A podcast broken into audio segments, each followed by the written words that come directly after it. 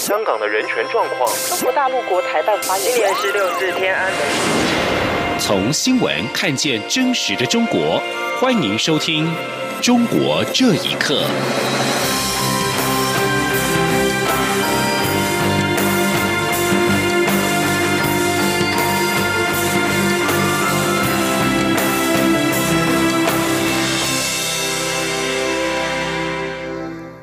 听众朋友们，晚安，欢迎收听《中国这一刻》，我是李自立。中国电影报今天引述了中国国家电影局的消息，指出中方将暂停中国大陆影片跟参加人员来台参加第五十六届台北金马影展。对此，总统府今天表示，阻止艺文工作者参与金马奖不是聪明的决定。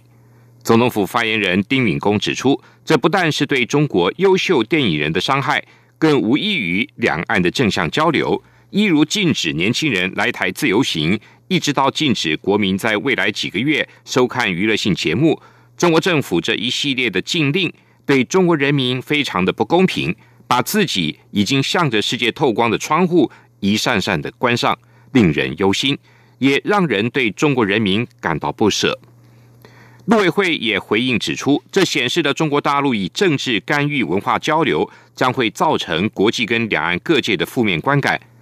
陆委会呼吁中国停止以政治因素干扰两岸的影视文化交流的作为，对于中国大陆电影工作者来台参加金马奖活动的权利，应予尊重，让两岸电影人能够借由金马奖的活动，分享双方电影创作的成果。针对中国暂停大陆影片和人员参加金马奖，文化部表示遗憾，也强调台湾金马奖会持续的敞开大门，欢迎世界各地的电影工作者，也期待未来中国的电影工作者都能有自由参与世界各地影展的自由。记者江昭伦的报道。针对中国大陆官方抵制第五十六届金马奖，文化部表示遗憾，认为此举无疑扼杀了中国电影工作者常年努力限制电影工作者参与影展的自由，但仍强调金马奖永远敞开大门，欢迎世界与中国电影人参加。文化部次长彭俊康说。中国官方限制中国的电影工作者来参与影展，文化部对此深感遗憾，也呼吁中国的官方不要再以政治因素干预艺文工作者的文化交流。台湾是一个有创作自由的地方，未来金马奖仍将敞开大门，也期待中国的电影工作者未来可以自由参加世界各地的影展。文化部指出，台湾金马奖是为所有电影工作者打造尊重电影艺术及创作自由的亚洲指标性奖项，有其自主地位。金马奖的自主定位及运作不会因为任何政府以政治因素干预而受影响。金马执委会也已经对外说明，第五十六届金马奖已经进入评审阶段，金马奖各项活动会照常举办，不受影响。中国电台记者张昭伦台北采访报道。中国宣布暂停采购美国农产品，人民币对美元的汇率破七，引发全球股市震荡。美国则宣布将中国列为汇率的操纵国。学者认为，这是美中贸易战的延续。对中方而言，香港作为国际金融中心的地位更显得重要。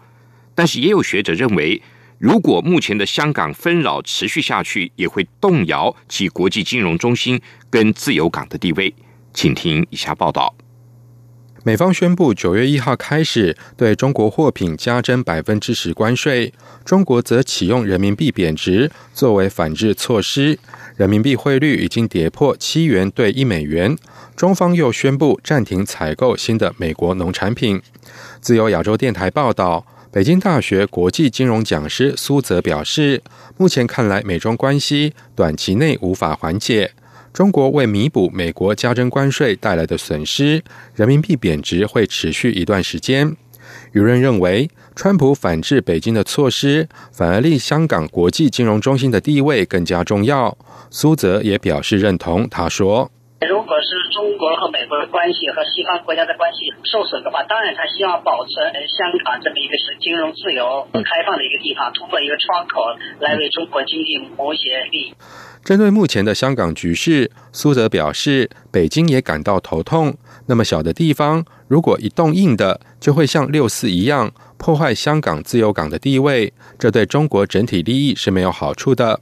中国金融学者贺江斌则认为，目前香港的纷扰如果持续，也会动摇其国际金融中心和自由港的地位。他说。一意孤行，像林的那种愚蠢的做法，他会导致一些封锁。这样已经没窗口了。毛泽东周恩来都还知道香港是一个窗口，他不收回来。呃，川普之所以没有动用，他对这个香港牌，他他是看得到，看得非常清楚。随着美中双方相互施压措施不断升级，两国经贸关系似乎走入僵局。不过，美国伊利诺州州立大学政治学教授王德玉认为，双方领导人目前都有很大的压力，因为贸易战持续下去，对双方都会造成冲击，因此近期之内仍有可能采取措施缓解局势。以上新闻由央广整理报道。香港反送中活动今天仍在延烧。香港浸会大学学生会长方仲贤六号晚间因为购买十支关心笔，也就是镭射笔，被警方逮捕之后，一度引发警民冲突。部分的香港民众今天晚间改采柔性方式，聚集在香港太空馆前，用人手一支关心笔照向外墙，表达声援。另外，数以千计的香港法律界人士今天也参与游行活动，要求港府成立独立调查委员会，调查反对修订逃犯条例的风波。也有律师戴上头盔和面罩参加，讽刺近日的示威期间，警方使用的武力令人担心个人的安全。因为香港政府修订逃犯条例引起的民间抗争已经持续了近两个月。一项最新的民意调查显示，九成的香港年轻人的不满主要是对北京政府和制度的不信任。香港特区政府已经不能为他们发声，而是沦为北京政府的应声虫。学者认为，这次的抗议浪潮的澎湃，是因为相对被剥夺感累积到了顶点。请听以下报道：香港民意研究所在今年七月进行的民调，访问了一千零七名十四岁以上的香港居民，其中有百分之八十一不信任中央政府，不信任“一国两制”跟不信任特首的比例都为百分之七十五。而值得注意的是，在十四到二十九岁年龄组别当中，不信任北京政府的程度高达百分之九十一，对“一国两制”和特首不信任的比例分别为百分之八十六以及百分之八十四。他们同时认为，香港特首林郑月娥、警队以及北京政府是造成目前香港管制危机的最重要的因素。香港社区青年活动人士郭文浩在接受自由亚洲电台采访的时候表示。香港的年轻人不再认为特区政府可以为他们发声，而是沦为北京政府的应声虫。他还批评大规模的游行没有促使港府撤销修订逃犯条例，多次的警民冲突以及元朗白衣人攻击民众的事件之后，林郑月娥没有慰问受伤的群众，反而维护警队的暴力行为和抓捕示威者，其正当性令人怀疑。香港民意研究所这次调查也指出，分别有百分之五十八跟百分之四十四的年轻人受房价跟经济环境困扰。美国圣汤姆斯大学国际研究中心叶耀元教授分析，政治和经济问题一向都是相辅相成的。他说：“二零一零年之后，刚出社会的年轻人，哦，我不知道你要做什么工作才能帮我买个楼，因为制度上开放中国投资客对在香港炒房而造成的一个影响。”所以，所谓的这个制度跟经济，它其实是不可划分的。那对香港年轻人来说，他要反对的不是只是其中一个，这两个都要反对。那当然，只是在不同的结结果，然后不同的环境之下，你看这个民调出来的结果可能会有不同的反应。同时，叶耀元也表示，大批香港年轻人抗议逃犯条例的修订，是因为他们的相对被剥夺感累积到了顶点。他分析说，在一九九七年前出生的人是可以感受到英国政府跟中国政府在治理香港上的分别。到底在哪个制度下，人们是享有自由跟尊严？一九九七年后出生的人可以获取自由开放的资讯，看到其他民主国家的情况。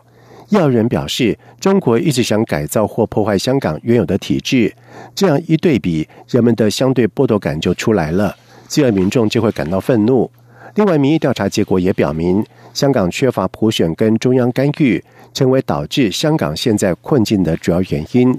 央广新闻整理报道：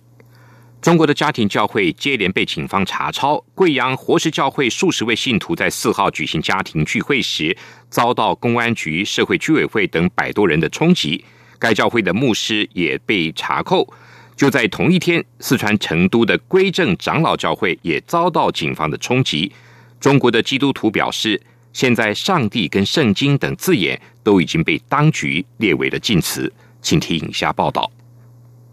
位于贵州市的贵阳活石教会，数十名信徒四号上午正在聚会。南明区宗教局、公安分局及该区花果园社区人员突然闯入教会场所，指信徒们在未经登记的场所从事宗教活动，责令停止聚会。该教会一位信徒方女士六号接受自由亚洲电台访问时表示，当天先是有人自称是物业管理，登记了教会负责人养华的电话和身份证号码之后，随后就冲进来一大批人。他说：“冲进来了一大批人，带队的是南明区民中局的乔高华，还有一个姓殷的副局长，还有一个叫张继军，贵阳市国保大队区国保。”这批人大概上来的有四五十人，楼下还有大概五十人，据估计大概有一百多人来了，说不让我们聚会，呃，说这个是非法的。这帮人一进来就呃收我们的奉献箱，把我们的诗歌本啊还有圣经都收收刮在一起，我们就说你没有法律手续，不可以收我们的东西。在我们跟他的这个坚持下，呃，他没有收我们的东西。公安把养华和苏天富两位牧师带到居委会盘问，并要求做笔录，但被拒绝。火石教会租赁处的业主于事后要求提前解除租约。火石教会在贵阳市的另一处据点上周也被警方查抄。活石教会曾经于二零一五年十二月被当局取缔，其后又多次被责令停止聚会及罚款高达七百多万元人民币。教会牧师苏天富被以故意泄露国家秘密罪判刑一年，缓刑两年；养华牧师被以同样罪名判刑两年半，去年刑满出狱。此外，四川成都溪水旁归正长老教会四号也遭到警方人员冲击。根据对华援助新闻网报道。该教会的温宏斌长老曾经参与联署，呼吁当局停止对基督教教会的迫害，尊重人类的信仰和良心自由。中国的基督徒表示，现在“上帝”和“圣经”等字眼已经被当局列为禁词，不得在小学的教科书中出现。央广新闻整理报道。台湾大学的地理跟环境资源学系教授简旭坤生。今天指出，许多国家都有研究人员运用人工影响天气，但是中国却是动用国家资源，积极的发展，并且广设人工影响天气办公室，尺度的控制引发了道德质疑。记者杨文军的报道。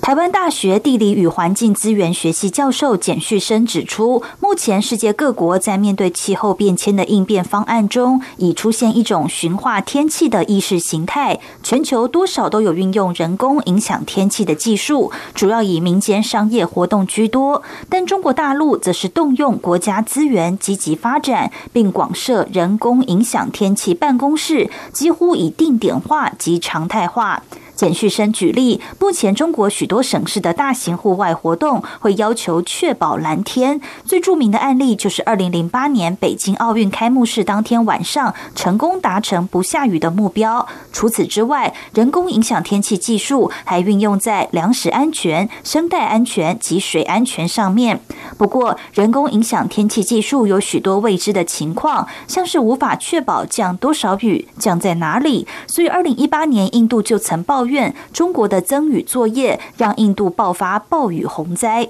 伊朗也曾经谴责以色列的增雨作业让伊朗雨水短缺，显示人为增强好雨暴雪若导致人员牲畜的伤亡，恐引发道德质疑。简旭生认为，国家政治权力的竞争发展已经从平面大地思维逐渐转化为立体空间的概念。全球均需正视不顾环境伦理争议的高风险国家，假借寻求快速解决气候变迁难题的名义下，行更大尺度地球或气候工程之时的可能性。他说：“但是面对我们刚刚所举的这些例子，其实需要一个三维的哦这个尺度，需要一个垂直的观点，甚至需要一个量体体。”的观点，好，这跟过去很不一样的这件事情，能够来回应这个大气政治带来的不同的尺度的难题。简旭生进一步解释，例如日本二零一九年的资料显示，中国东部、河北、山东等地受到氟化物污染，恐让臭氧层破洞加剧。当一个国家可以控制天气、大气、空气时，未来有没有可能利用空气去调整人民移动方向？